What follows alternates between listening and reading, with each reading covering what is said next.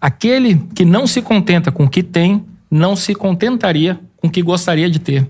Muita verdade isso. Isso continua sendo o grande problema da humanidade, né? Resumido né, numa frase do Sócrates. Uma frase, que é um, um sentimento de gratidão.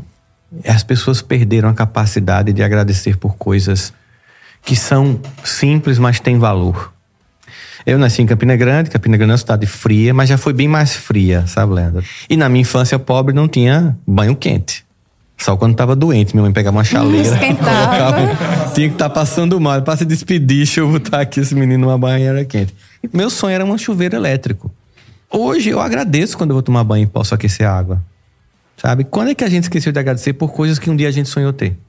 Não somente coisas, mas pessoas, relacionamentos, construção de saberes. Por exemplo, hoje para mim é muito cansativo viajar. Eu viajo muito, é cansativo pra caramba. Antes da pandemia eu pegava 70 voos por mês. Pegava mais voo do que piloto, porque ele tinha descanso e eu não tinha, né?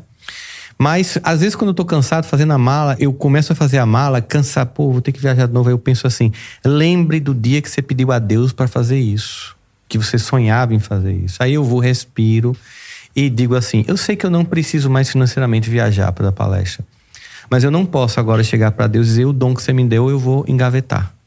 Porque aí eu perdi um compromisso com o coletivo. Então, eu preciso sair, eu preciso ir né? E aí você vai. Eu adoro o que eu faço na hora que eu faço. Agora, o trajeto é complicado. O Brasil é um país gigantesco, com uma malha que não é do tamanho do país. Então, para quem vive viajando, sabe o que eu estou falando. Mas a gente é assim, tem sacrifícios, não só tem glamour na vida. Eu digo que as pessoas veem o glamour, mas não o ralu. tem, uma, tem a relação por trás, né? Então, tô, por exemplo, a pessoa olha aqui, pô, que legal o portal de vocês. E aí você estava me contando, começou em 2020, ou seja, tem história por trás. Então a gente tem que valorizar muito isso para a gente entender que as coisas simples são muito importantes para que a gente agradeça. Porque aí quando você começa a ver aquilo, não é que você vai se acomodar, pô, já é suficiente. Não, porque o ser humano naturalmente tem uma tendência a buscar mais.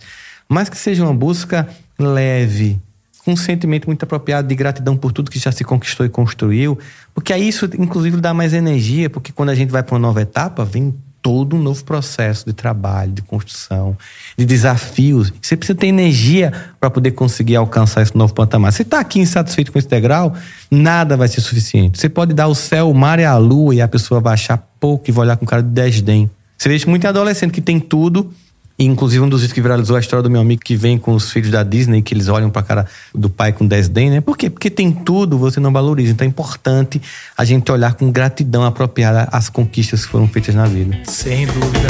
E aí, gostou do nosso bate-papo de hoje? Então clica para seguir aqui no Spotify e também deixa uma avaliação. Amanhã a gente volta com mais uma dose de cafeína para vocês. Até lá!